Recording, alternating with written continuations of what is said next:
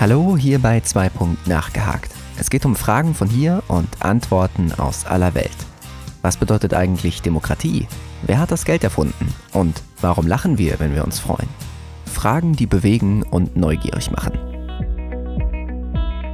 Bei uns geht es von den Kältewüsten des Polarkreises bis zu Freibeutern der Karibik, leisen Bibliotheken und zu den Tiefen des Ozeans. Schickt eure Vorstellungskraft auf Entdeckungsreise und tauchen wir ein in die unendliche Welt des Wissens. Nachgehakt. Fünfte Folge.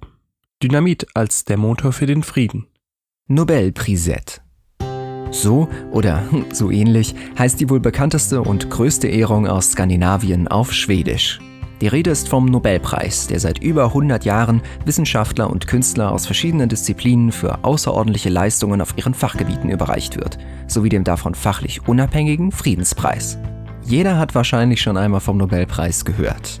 Alljährlich im Dezember, wenn die Preise verliehen werden, flackern kurz die Namen der Preisträger über die Bildschirme, aber außerhalb der Wissenschaftswelt sind sie meist schnell wieder aus dem Gedächtnis verschwunden. Was genau macht den Nobelpreis aber jetzt eigentlich so begehrenswert? Für was bekommt man ihn? Und wer bestimmt das? Machen wir eine Reise vom Anfang des letzten Jahrhunderts bis heute.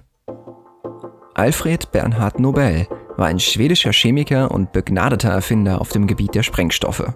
Bereits zu seinen Lebzeiten gehörte er zu den bekanntesten Wirtschaftspersönlichkeiten der Welt. Damals allerdings noch weniger wegen seines Namens als seiner bahnbrechendsten Erfindung. Im Jahr 1867 patentierte er das Dynamit, das er im vorigen Jahr erfunden hatte.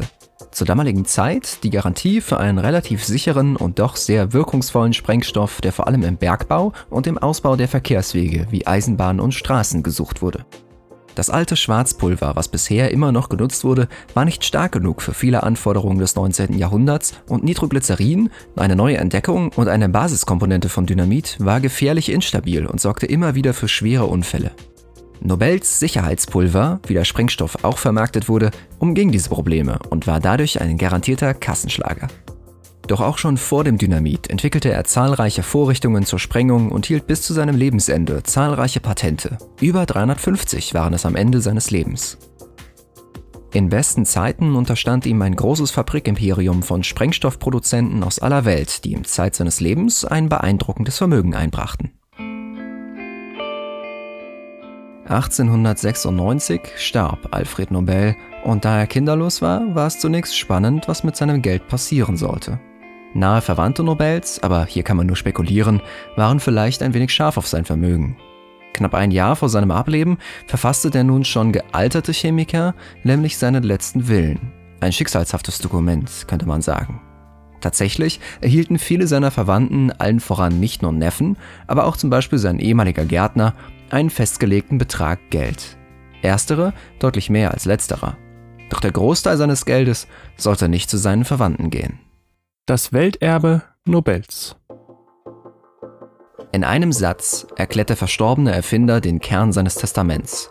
Sein gesamtes restliches Geld solle in einen Fonds fließen, von dessen Zinsen jedes Jahr Preise vergeben werden. Das Ziel sind keine Wirtschaftsmagnaten oder Aktivisten, sondern schlicht die Menschen, die im vergangenen Jahr besonders bedeutsame Leistungen erbracht haben. Damit seine Unternehmung auch langfristig Erfolg hat, möchte er, dass die jährlichen Zinsen des Fonds als Preisgelder verwendet werden. Diese letzte Ankündigung von Nobel sorgte in Skandinavien und darüber hinaus für so viel Aufruhr, wie wohl selten ein letzter Wille es jemals vorher und auch danach getan hat.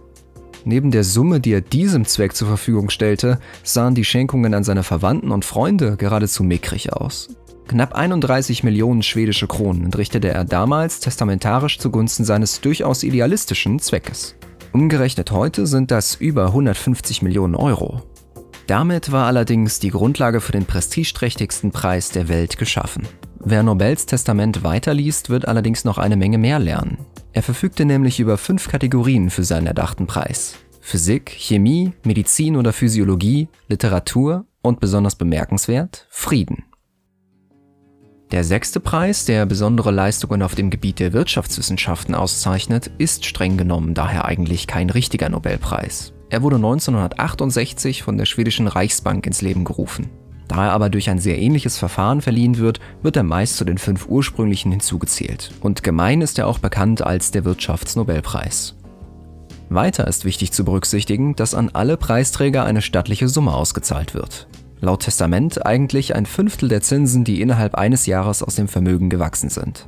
Seit 2017 wird jede Kategorie allerdings fest mit 9 Millionen schwedischen Kronen ausgezeichnet, umgerechnet knapp 830.000 Euro. Pro Kategorie kann es zudem bis zu drei Preisträger geben, zum Beispiel weil mehrere Personen gleichzeitig etwas entdeckt haben. Sie teilen sich dann das Preisgeld.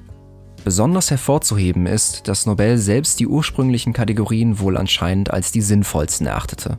Physik und Chemie, klar, das waren seine Domäne. Bemerkenswert hingegen sind die Betonung auf Medizin, Literatur und Frieden. Preise, von denen er sich vielleicht idealistische Verbesserungen in der Welt erhoffte. Er legte besondere Betonung darauf, dass die Preisträger nur anhand ihrer Leistung auszuwählen seien, ihre Nationalität sei dafür nicht von Belang. Solche Weitsicht, die wir heute als selbstverständlich annehmen, war zu Lebzeiten Nobels absolut nicht normal. Von vielen Seiten wurde er wegen der Kategorien posthum als Idealist karikaturiert, der Wunschvorstellungen nach Frieden hinterherhing, wo er doch selbst Sprengstoffproduzent war. Und mit seinem Kommentar zur Gleichsetzung aller Wettbewerber, unabhängig ihrer Nationalität, wurde ihm gar fehlender Patriotismus vorgeworfen. Heute können wir darüber bloß die Köpfe schütteln. Fest steht, dass er sich auf seine ganz eigene Weise engagieren wollte und auch die Person, die sich innerhalb der von ihm bestimmten Kategorien engagierten, auszeichnen wollte. Ob er die Preise jedoch aus Reue für seine Erfindungen stiftete, ist nicht mehr als Spekulation. Übrigens wird nicht jedes Jahr zwingend jede Kategorie ausgezeichnet. Sollte kein Anwärter würdig genug befunden werden, wird auch niemand gekürt und so dann im nächsten Jahr ein neuer Preisträger gesucht. Der lange Weg zum Preis. Es scheint, als hätte der alte Nobel an alles gedacht, denn auch die Gremien zur Auswahl legte er fest und diese sind bis heute dafür zuständig. Der Literaturnobelpreis wird von der Schwedischen Akademie verliehen, Schwedens großer Sprach- und Literaturakademie. Der Preisträger für Medizin oder Physiologie wird vom international renommierten Karolinska-Institut ausgewählt, während die Schwedische Akademie der Wissenschaften die Träger der Preise für Physik und Chemie benennt.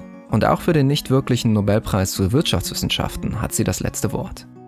Ganz anders hingegen funktioniert das Verfahren für den Friedensnobelpreis. Für diesen setzt das norwegische Parlament, nicht das schwedische, eine Kommission ein, die schlussendlich den Preisträger ermittelt. Es ist nicht gänzlich geklärt, warum nicht das schwedische Parlament beauftragt wurde. Zu Lebzeiten von Alfred Nobel bildeten Schweden und Norwegen allerdings eine Union. Die benannten Gremien haben jeweils das letzte Wort bei der Verleihung. Zur Nominierung von Preisträgern sind allerdings auch viele andere Menschen aufgerufen, allen voran alle noch lebenden Preisträger. Worauf gründet sich nun das Prestige des Preises?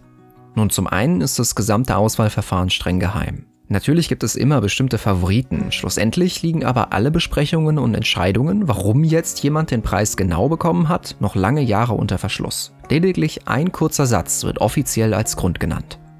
Es liegt also ein gewisses Mysterium und Geheimnisvolles auf dem Preis, was ihn begehrenswerter machen kann. Zum anderen ist der Preis mittlerweile extrem geachtet in der wissenschaftlichen Welt und wird zudem wie kaum ein anderer auch medial so deutlich wahrgenommen. Gewinnt man ihn, steht man in einer langen Liste mit zum Beispiel in Physik Menschen wie Albert Einstein, Marie Curie oder Max Planck, eine besondere Ehre.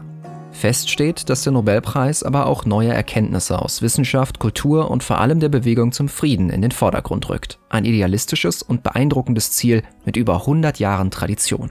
Man könnte fast sagen, ein nobles Ziel. Das war zwei Punkte nachgehakt zum Thema Nobelpreis. Wenn ihr euch noch mehr für das Thema interessiert, dann schaut doch einfach mal in unseren Quellen nach, die haben wir zusammen mit dem Skript hier verlinkt.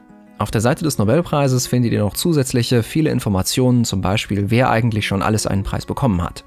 Wenn ihr gerne mehr über Preise aus Wissenschaft und Kultur erfahren möchtet oder sonst einen Wunsch habt, dann schreibt uns das einfach gerne per Mail an 2.podcast@gmail.com oder direkt über unsere Instagram-Seite, 2. Beides findet ihr auch in der Beschreibung. Bis dann und wir hören uns beim nächsten Mal. 2. nachgehakt. Nobelpreis ist damit abgehakt.